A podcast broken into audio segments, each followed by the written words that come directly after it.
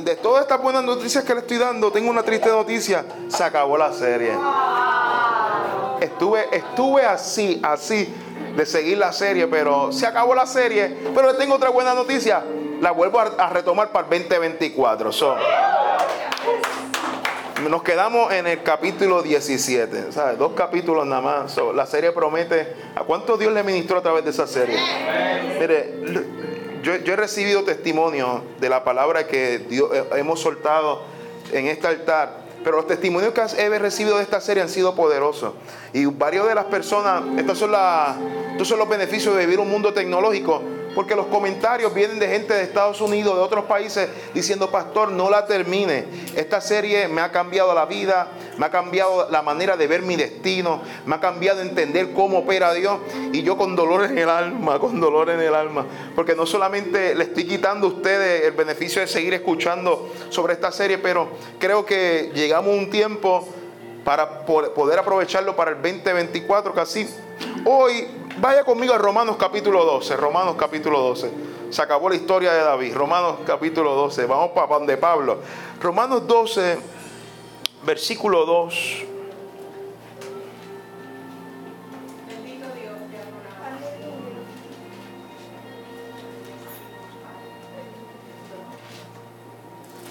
Romanos 12, capítulo 2. 12, capítulo 2. Voy a leer la primera parte de ese versículo. Dice así a la gloria del trino Dios Padre, Hijo y Espíritu Santo. Basta ahorita y dice, amén. No os conforméis a este siglo, sino transformaos por medio de la renovación de vuestro entendimiento. No os conforméis a este siglo, sino transformaos por medio de la renovación de vuestro entendimiento. Toca a alguien y dígale, en el reino no existen cortes caminos, díselo.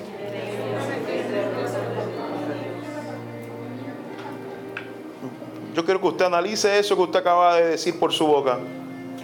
Yo quiero que usted medite en eso que acaba de salir de su boca. Eh, generación 2023, para los que les gusta jugar carta, en el reino no existe la carta skip de uno.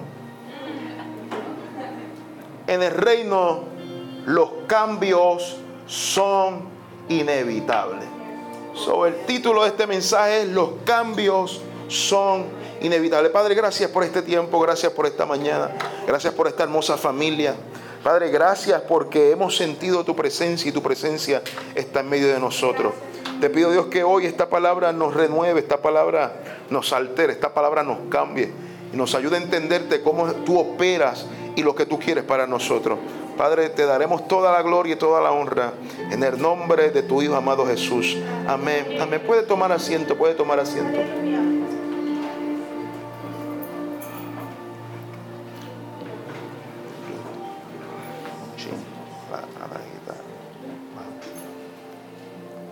Los cambios son inevitables. Mientras oraba durante esta semana, sí, su pastor ora Mientras oraba durante esta semana, hubo, una pregunta que chocó mi espíritu. La pregunta es la siguiente. ¿Para qué existe la iglesia? ¿Para qué? Me, me, chocó que me llegara esta pregunta porque toda mi vida yo estoy dentro de la iglesia. He vivido diferentes etapas, diferentes cambios, desde mi niñez, adolescencia, liderazgo, ministerio, ser evangelista, ser líder, líder conciliar. Ahora en una faceta de pastor, de casado. He vivido diferentes etapas. Y yo creo que ya me había hecho esta pregunta, pero creo que nunca me había dado la respuesta a una respuesta sincera, una respuesta que fuera simple, pero que pudiera abarcar lo que realmente o para qué existe la iglesia de Dios. Quiero, quiero darle una contestación corta, simple, pero precisa. ¿Para qué existe? ¿Alguien se ha hecho esa pregunta? ¿Para qué existe la iglesia? En un mundo donde estamos viviendo, yo creo que no solamente los cristianos debemos hacernos esta pregunta, sino que la gente de afuera también se hace esta pregunta. Ah, ¿La iglesia funciona para mí?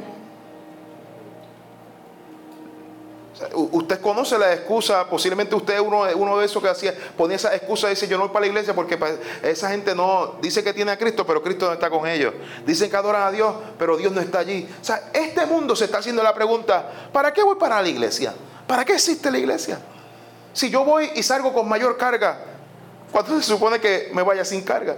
Si yo voy y cuando voy la gente me, me prejuicia, me juzga, me señala, me critica. ¿Eso para qué es? O yo voy y me siento cómodo, pero como que no hay ningún cambio en mi vida. Comienzo, a hacerme esta pregunta y analizar la profundidad. Y tengo que entender que la razón por la cual existe la iglesia es que la iglesia fue creada para que fuera el vehículo donde cada individuo y persona tuviera un encuentro personal con Cristo. La razón por la cual la iglesia, no hablo de vástago, sino el cuerpo de Cristo, la novia del Señor, lo que Él dejó después de partir y decirle a los discípulos, yo me voy, pero he aquí, yo me voy, pero les voy a dejar a un consolador, al Espíritu Santo, y ahí comienza en hecho, hecho comienza la iglesia. Era el sueño de Dios para que todo individuo, no importa qué tan pecador sea, no importa qué tan su historia tan triste sea, qué tan oscura sea, la iglesia fue el vehículo que Dios dejó para que cada individuo tuviera un encuentro con la presencia del Señor, tuviera un encuentro con la sangre redentora del Cordero, tuviera un encuentro con el Cristo resucitado. cuando analizo la iglesia de estas últimas dos décadas. Tengo que hablar desde lo que yo he existido. Yo llevo, tres décadas en esta tierra, pero precisamente durante estas últimas dos décadas, la iglesia de estas últimas dos décadas parece que se le ha olvidado cuál es su tarea principal de ser iglesia. Se le ha olvidado la tarea principal de ser iglesia. Y yo creo que la tarea de ser iglesia no es lograr que llegue mucha gente. y quiero ser cuidadoso con lo que quiero decir. O sea, la, tarea de ser iglesia no es lograr que llegue mucha gente a los servicios los domingos. La tarea de la iglesia es lograr que cada persona que llegue tenga un encuentro con Dios. No me malinterprete, yo soy de los que creo que debemos ser una iglesia creativa. Yo soy de los que creo de tener un equipo de comunicaciones, de un equipo, una campaña de publicitaria. Yo soy de los que creo de tener un equipo de adoración fabuloso, bello y hermoso. Yo soy de los que creo que debemos tener los mejores equipos. Yo soy de los que creo, me encanta el tema de las luces, eh, eh, que si el humo, las pantallas, toda esa vaina, todas esas cosas. A mí me fascina. A mí me fascinan las redes sociales, crear contenido. Todo eso es bello. Pero yo he tenido que entender que esa no es la razón principal. Eso, eso es solamente atrae a las personas. Esa es la tarea. La iglesia, de ponerla bonita, de estar actualizada, atrae a las personas. Pero todo eso que yo le acabo de mencionar no transforma a las personas. Por eso yo creo que la iglesia ha malinterpretado la razón de su tarea principal. Por eso vuelvo y repito, nuestra tarea no es lograr que los servicios se llenen. Es que si lo logramos, gloria a Dios pero que si el servicio se llena, cada uno tenga una experiencia, escuche bien lo que voy a decir, una experiencia individual. Porque cuando usted tiene una experiencia individual, usted no vive de la experiencia de su esposo o de su esposa. Usted no vive la experiencia de mami ni de papi. Usted no vive la experiencia de lo que el pastor está predicando. Usted vive una experiencia como un testimonio ocular. Usted lo vivió, usted lo sintió, usted lo presenció. Usted sintió que hubo un cambio en su vida. Y cuando usted es el que es el testimonio vivo, a usted nadie le puede quitar lo que usted vivió, lo que usted sintió, lo que usted experimentó. Por eso yo, yo, yo estoy contento que usted llegara a Vástago. Yo estoy contento que su familia llegó a Vástago. Yo estoy contento que usted quiera seguir invitando gente a Vástago. Pero me, me pondría más contento si usted tiene un encuentro personal con Dios. nuestra tarea es lograr que la gente tenga encuentros con Dios. por eso, creo que analizando la iglesia de estas últimas dos décadas, han malinterpretado el mensaje. Han distorsionado el mensaje. Y es por eso que cuando el apóstol Pablo está dando un consejo a la iglesia de los romanos, le dice a la iglesia de los romanos, transfórmense por medio del Espíritu Santo de Dios. esta es la palabra para Vástago hoy, para cada amigo que está hoy aquí en este lugar. Dios no solamente quiere que usted sea un número más en una iglesia. Dios quiere que usted sea alguien que llega, que ha experimentado la transformación del Espíritu Santo en su vida.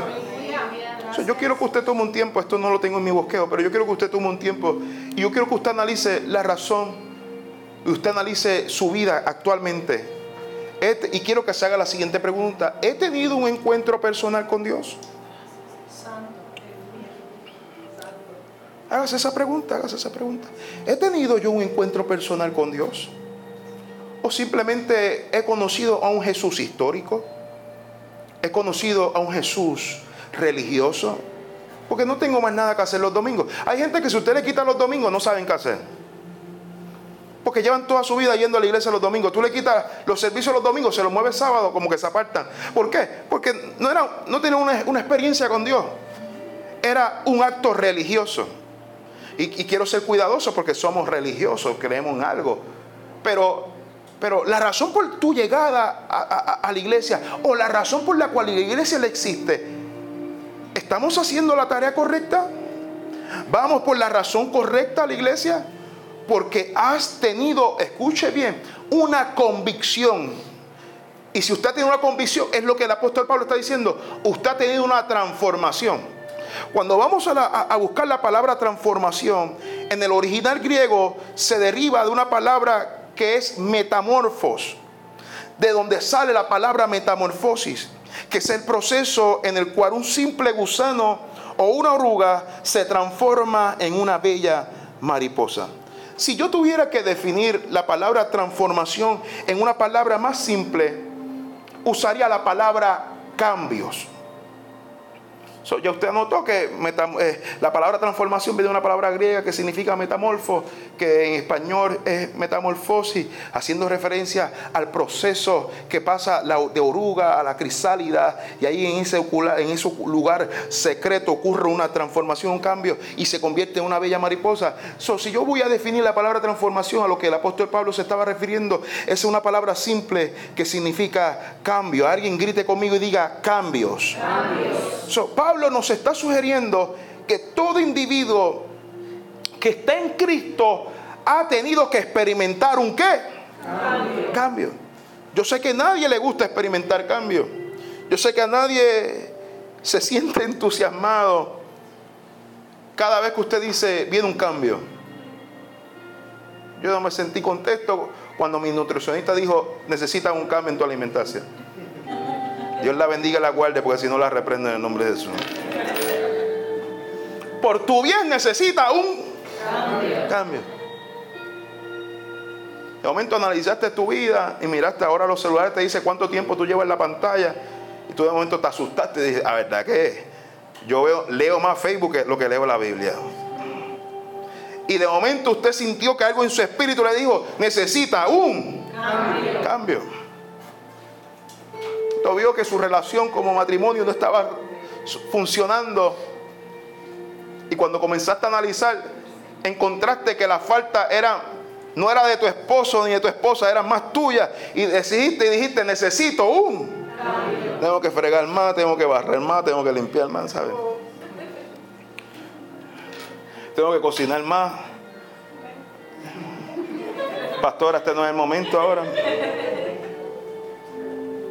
Estoy cocinando, güey. Cambiar el menú.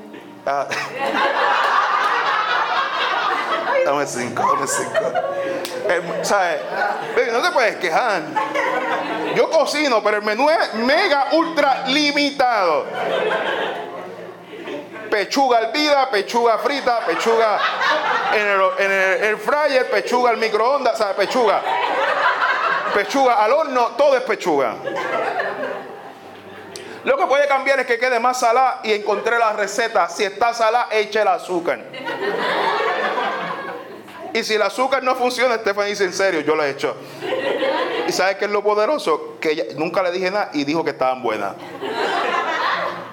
Y el otro secreto, échele agua y lávenla en el nombre de eso. Dios, Dios tiene que trabajar con su pastor, no se preocupe. Pero hay veces que en su vida Usted necesita un cambio. No se siente bien cuando escuchamos la palabra cambio. No se siente bien ese tema. Y es por eso que cuando analizo la iglesia, la iglesia de estos últimos dos décadas, estos últimos 20 años, la iglesia ha omitido parte de su mensaje. Y este, este, este no es, este no es en, el, en el caso, y no quiero que basta o caiga en este error. No quiero que usted tampoco caiga en este error. Esto no es un mensaje para criticar otras iglesias. Esto es un mensaje para mirar a nuestro interior y ver que necesitamos cambiar. Yo creo que hasta ahora yo estoy contento de los frutos que hemos visto en Vástago. Pero esto es algo, esto más que una advertencia, es un recordatorio que no podemos omitir parte del mensaje. Creo que la iglesia ha omitido parte del mensaje porque hemos sido muy buenos predicando la parte donde te vas a convertir en mariposa. Llegó tu tiempo que vas a volar. Prepara las alas que vas a llegar a tu destino. Sube, sube y sube. Tu lugar no es estar en la tierra, tu lugar es estar en los cielos. ¿Alguien ha escuchado todo eso? Yo lo he escuchado. A mí me gusta también. Yo grito, amén. Se me paran los pelos, lloro y toda esa, toda esa cosa. Pero tenemos que predicar el, el mensaje completo. ¿Y cuál es el mensaje completo que a veces omitimos? Que le prometimos a todo el mundo ser mariposa, pero se nos olvida decirle que antes de ser mariposa tiene que ser una, una oruga.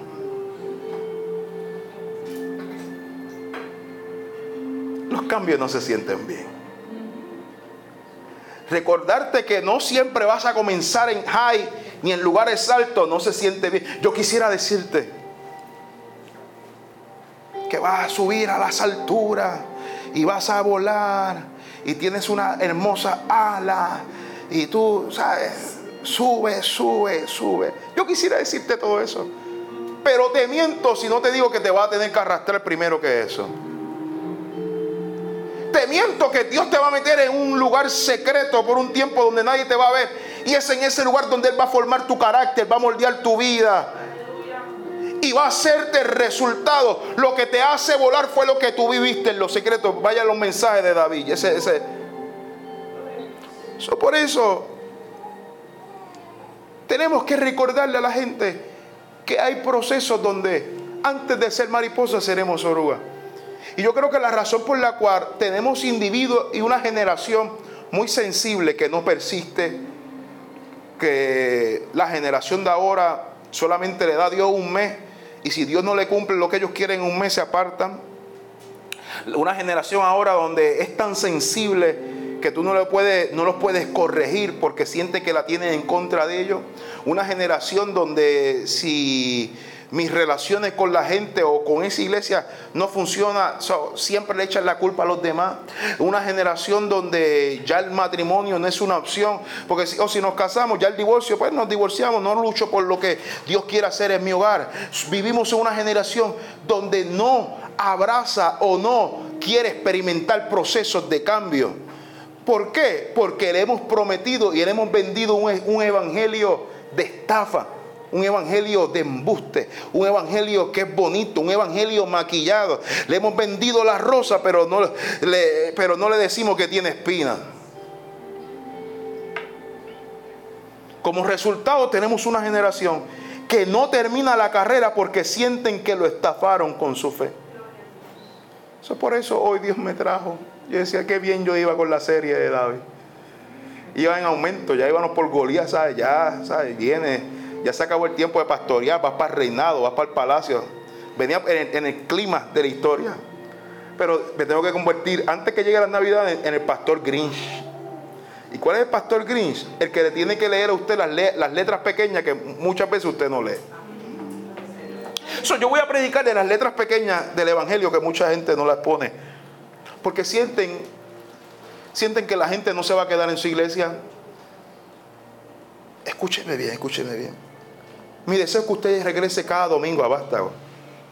Pero más que regrese a Vástago cada domingo, lo que usted sea de lunes a viernes, yo quiero que usted sea la mejor versión de usted mismo. ¿Y cómo ocurre eso? No predicando de que vas a ser mariposa, es acompañándote en tu proceso de oruga. Sí, Señor, aleluya. por eso hoy me, dediqué a, a, ser el pastor Grinch y a decirte que yo sé que usted quiere usar la carta de skip de, la, de uno. Pero en las cartas del reino no existe el skip. Yo sé que usted quiere darle skip a su vida, al proceso que usted está viviendo ahora, a las emociones que usted está sintiendo ahora, a la familia que te tocó nacer, en el, barrio que te tocó nacer, en la finanza que tiene ahora. Yo sé que tú quieres darle skip a esa parte. Pero permíteme decirte esta palabra profética que te va a bendecir de la cabeza a los pies. ¿Cuántos están listos para recibir esta palabra profética? Amén. Prepárese. En el reino no existen corte camino.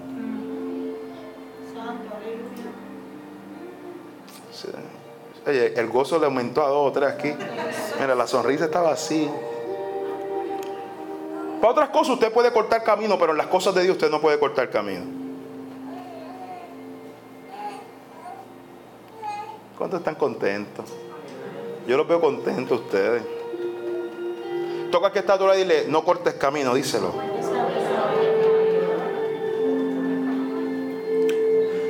La única manera que puedes alcanzar tu destino y tu máximo potencial es exponiéndote a los procesos de cambio. Si lo, si lo busco decir de otra manera, le dijera, lo, lo dijera de esta, de esta manera.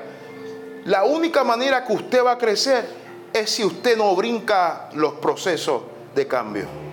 ¿Por qué? Porque los procesos en, la vida del cristiano son inevitables, siempre van a pasar, siempre van a llegar.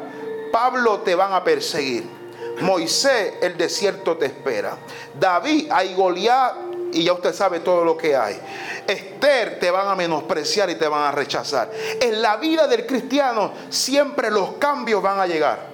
Pero ¿qué usted cómo usted se comporte en esos procesos de cambio va a determinar si ese cambio va a ser para bien o si va a ser para mal. ¿Cuántos dicen amén? ahora, por mucho que usted quiera resistirse a los cambios, si usted aprende a usar esos cambios para convertirse en la versión potenciada del propósito de Dios en su vida, créeme que usted lo va a ver en su vida, en su casa y con los suyos. Por eso hoy yo quiero que usted entienda que hoy usted no puede brincar los cambios, usted no puede darle skip, usted no puede decir ni sugerirle a Dios, meta a la izquierda, por aquí a la derecha, o detente aquí, no tienes que aprender a obedecer en los procesos de cambio, aunque los cambios sean tediosos, aunque los cambios no se sientan bien. Y ahora, ahora yo quiero llegar a la parte donde quiero decirle que yo le entiendo cuando usted no quiere aceptar los cambios.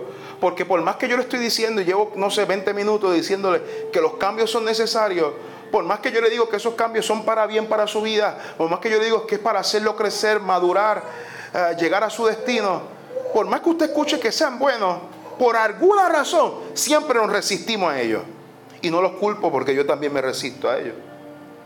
Y le voy a dar tres razones por las cuales nos resistimos a estos cambios. Número uno, la razón principal por la cual nos resistimos a los cambios es que resistirse a los cambios o aceptar los cambios nos da temor a lo desconocido. ¿Alguien sabe lo que estoy hablando? Una de las razones por las cuales resistimos a los cambios es por el temor a lo desconocido. Cambiar implica salir del área de la comunidad. Hello. Cambiar significa salir del área de comodidad donde he vivido por mucho tiempo para hacer algo nuevo. Cambiar significa que causa temor ir a lugares que nunca has ido. Causa temor hacer cosas que nunca has hecho. Causa temor lanzarte en fe y creerle a Dios temor a lo desconocido. Nos resistimos a los cambios porque tenemos temor a lo que puede pasar mañana. Eh, eh, recuerdo en una ocasión, mi familia, mi papá es dominicano, y viajábamos constante a República Dominicana a visitar a nuestra familia. Recuerdo que siempre papi se llevaba la pick nos iban en el ferry, él se llevaba la pick para que cuando llegáramos allá, meter a todo el mundo en la caja y irnos por un río que se llama el Papayo. Recuerdo que para ese tiempo yo estaba aprendiendo, ya yo, estaba, ya yo había aprendido a nadar, él me había enseñado a nadar, pero en el río Papayo hay una piedra que los muchachos se lanzaban. Y yo recuerdo que toda esa primera ocasión que fuimos a ese río Papayo, yo solamente me quedé nadando. En la etapa que ya yo me siento cómodo. Nadando. Y yo vi a los muchachos saltando. Y yo con el deseo de querer saltar. Pero tenía temor a lo desconocido. Yo nunca lo he hecho.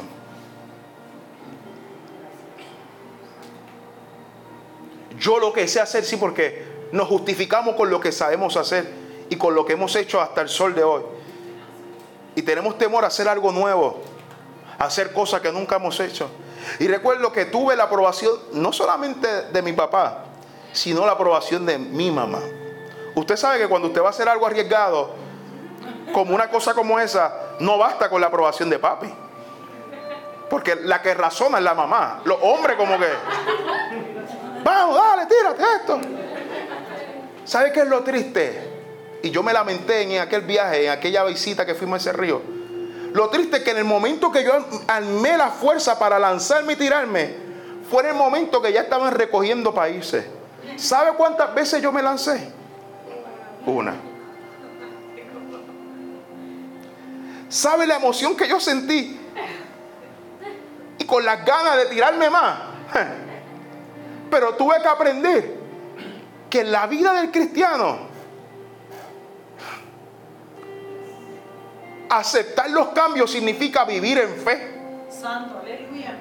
Que aunque no lo veo, si tú me envías, yo voy aunque no estoy sintiéndome seguro, porque lo único que sé nadar es, lo único que sé hacer es nadar. Pero si ya tú me envías, ya yo tenía la aprobación de mi papá, la aprobación de mi madre, solamente hacía falta lanzarme y experimentar una nueva emoción en mi vida. ¿Sabes cuántas cosas no has experimentado por el temor a lo desconocido? Cuando ya cargas la palabra, cuando ya cargas las habilidades, cuando ya cargas con el mandato, solamente hace falta que te lances en fe.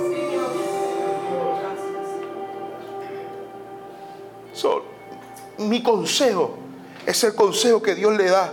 Pablo le da a la iglesia a los Timoteos. En 2 de Timoteo capítulo 1, 7, donde le dice, miren, vástago, Dios no nos ha dado un espíritu de cobardía. Aleluya.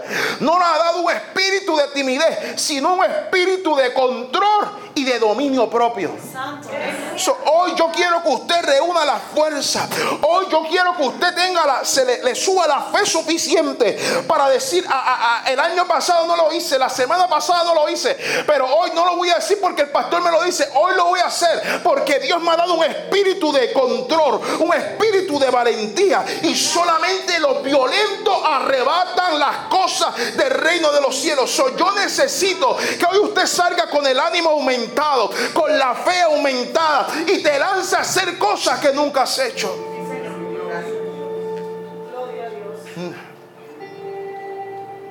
A mí. Te vas a arrepentir de hacerlo antes. ¿Sabe cuántas cosas yo no me arrepiento de y digo, lo hubiera hecho antes? Hoy yo quiero que esta semana usted tenga esa sensación y salga esta frase de su boca lo hubiese hecho antes. Dios está conmigo. Dios me dio la palabra. Ese sueño que tú estás sintiendo, esas cosas que tú quieres realizar, esos proyectos que nunca eh, has lanzado, hoy Dios quiere que te lances en fe. una de las cosas, qué bueno que no soy el único, pero una de las cosas por la cual nos detenemos es por temor a lo desconocido. La segunda cosa que nos hace detenernos y resistir a los cambios es el medio ambiente que nos rodea. Cuando yo hablo del medio ambiente que nos rodea, no hablo de la naturaleza, hablo del círculo de gente, sea familia o amigos que te rodean. La segunda cosa que a veces nos limita a resistirnos a los cambios es en el hábitat donde nos, donde nacimos, en el hábitat de la gente que está cerca a nuestro alrededor y nos convertimos como en el elefante del circo. El elefante del circo es alguien que usted sabe cómo son elefantes grandes, gigantescos.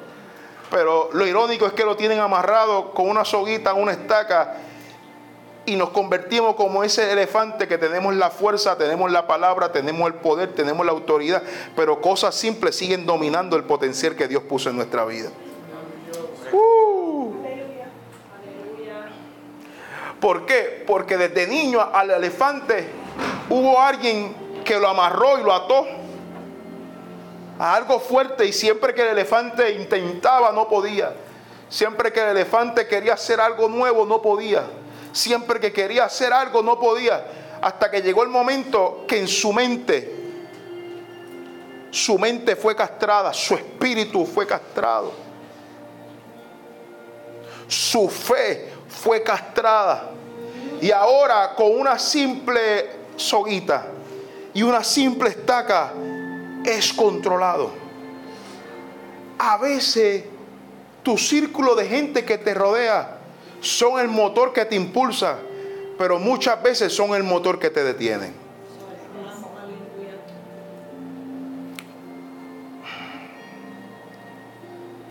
Es que, es que en mi casa lo hicieron así toda la vida y yo lo voy a seguir haciendo así toda la vida.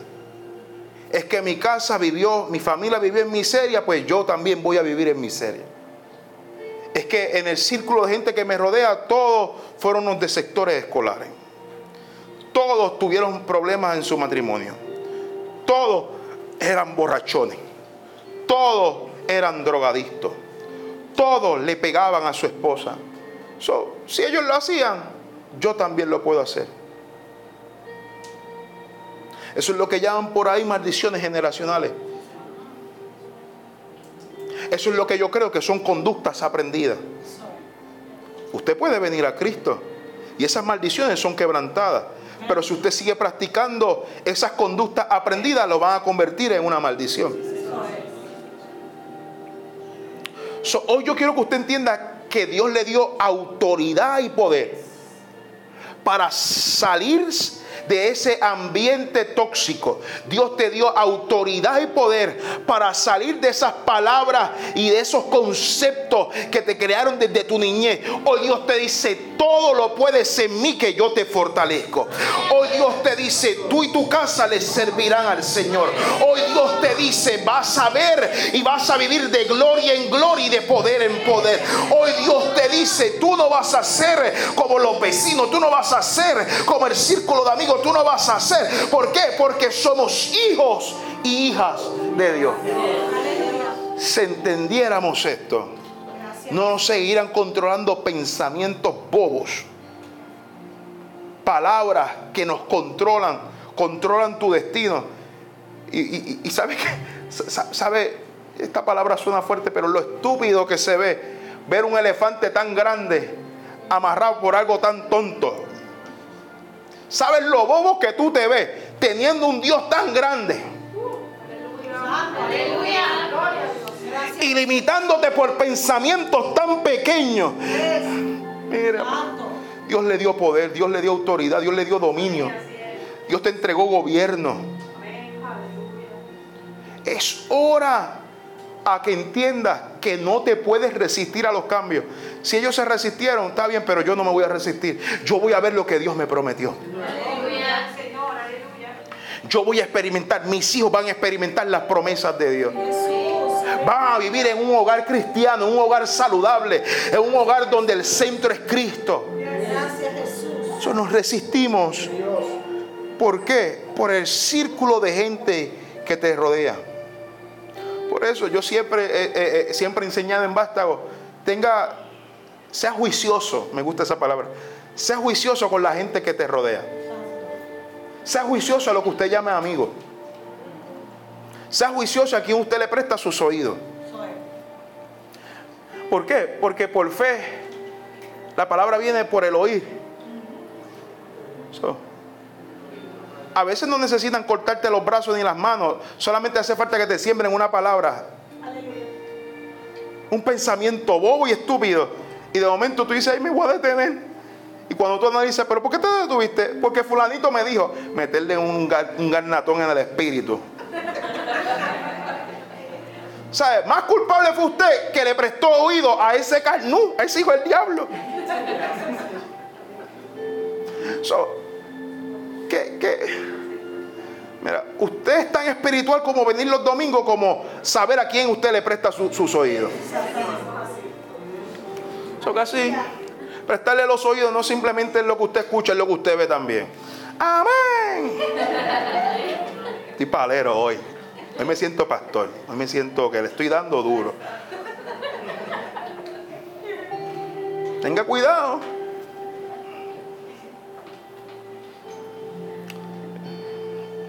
Tenga cuidado. Nos influenciamos mucho por lo que vemos y escuchamos. Por la opinión pública. Ah, porque está trending. No, la iglesia no se deja llevar por lo que está trending. Por eso yo le digo, tienes que saber cuál es tu convicción. Ahora, voy a brincar esta parte porque esta parte como que está, está agria. Tercer razón y última, ya nos vamos. ¿Cuántos dicen amén? Ya nos vamos. La tercera razón por la cual nos resistimos. La primera era por temor a lo desconocido. Segunda, por el ambiente que nos rodea. Y tercera, por el síndrome del éxito rápido o instantáneo creo que una de las razones por la cual no queremos aceptar los cambios y no queremos alanzarnos a hacer cosas nuevas es porque la sociedad nos ha enseñado a creer que se puede obtener éxito rápido. Pero la realidad de la vida y la experiencia nos dice que es al revés. La espera, la paciencia y el sacrificio son los tres ingredientes necesarios para poder permanecer en los procesos de cambio. Yo quisiera decirle a usted, como le mencioné ahorita, que usted va a recibir muchas cosas rápido. Pero vivimos en un mundo donde todo es rápido. Los TikTok, eso es rápido. Vivimos en un mundo de microondas, de servicarro, un, dos, tres pescados y dame lo que lo quiero ya. Pero tenemos que aprender que las cosas de Dios no siempre se dan rápido. Hay cosas que tienes que aprender a ser paciente. Y qué difícil se nos hace ser pacientes. Y menos cuando tenemos esta sangre boricua de pura cepa como el coque. Qué difícil se nos hace ser pacientes. Lo queremos rápido. Dios, ya lloré, responde. Ya yo fui a la iglesia, cumplí. Ya yo diezmé, te toca. Entender que hay un Moisés que Dios le dice, va el libertador, pero ser libertador que tiene que estar 40 años apacentando la oveja de tu suegro, para chuparte 40 años con gente que te critica. Hello. Y a veces nos quejamos porque no recibimos promesa a los tres meses.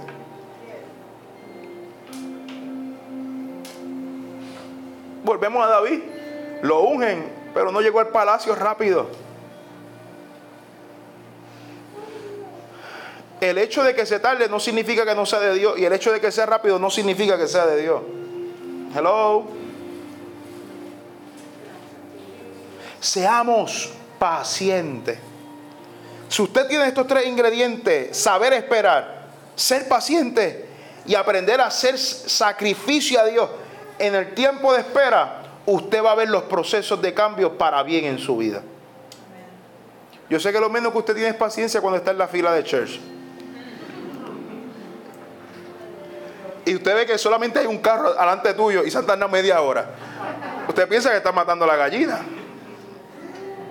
Sea paciente. Aquí hay dos o tres que saben lo que estoy hablando.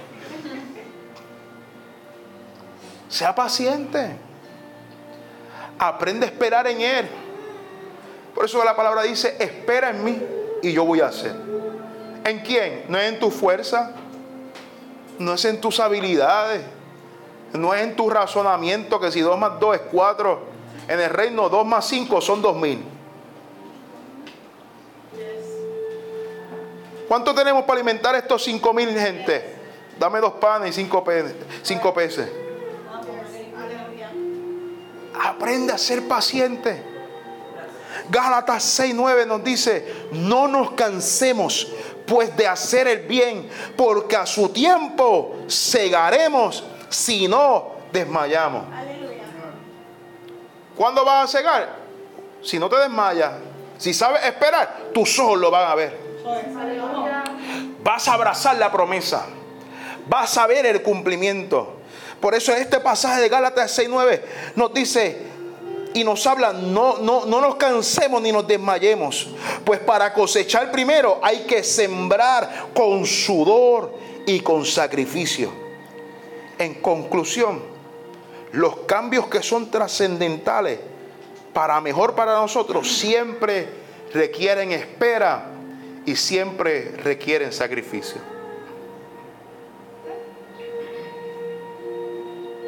hoy la pregunta de Dios es la siguiente. ¿Vas a seguir resistiéndote a los cambios? Por temor a lo desconocido, por lo que te sembraron en tu círculo de gente que te rodeaba. ¿O vas a seguir renunciando a lo desconocido porque no te ha llegado rápido la promesa? Hoy esta palabra es para que usted aprenda a esperar. Esperar en el medio del proceso del cambio. Esperar en los procesos de angustia, en los procesos de lágrimas porque usted dice, Dios, yo estoy intentando, estoy sacrificándome y nada ocurre. Y usted dice, aprende a ser paciente en mí. Y quiero que te quedes con esto, Gálatas 6:9, no nos cansemos pues de hacer el bien, porque a su tiempo segaremos. A su tiempo segaremos. a su tiempo segaremos. Si tú esperas, vas a cegar esa promesa, vas a ver, vas a cosechar. hoy, hoy esta palabra es para darte fe. Esta palabra es para animarte a seguir creyendo en Él. Esta palabra es para que sigas confiando que aunque me he tardado llegar a la tierra prometida, tú lo dijiste y yo lo voy a ver. Que aunque tú me dijiste camina sobre las aguas, aunque el viento esté fuerte, voy a caminar sobre las aguas. Padre, hoy, hoy en Vástago estamos decidiendo creerte. Estamos decidiendo confiar en ti. Estamos decidiendo entregarnos en cuerpo, alma y espíritu. Hola, somos Oso y Keila y queremos agradecerte por ver y conectar con este mensaje. Quizá hoy tomaste la mejor decisión de tu vida de seguir a Jesús. ¿Qué te parece si hacemos una pequeña oración? Gracias Señor porque moriste por mí. Gracias porque me amaste a mí primero. Escribe mi nombre en el libro de la vida y que me perdones de mis pecados. Amén. Queremos mantenernos en contacto contigo. Escríbenos en nuestras redes sociales o a través de bastagochurch.com.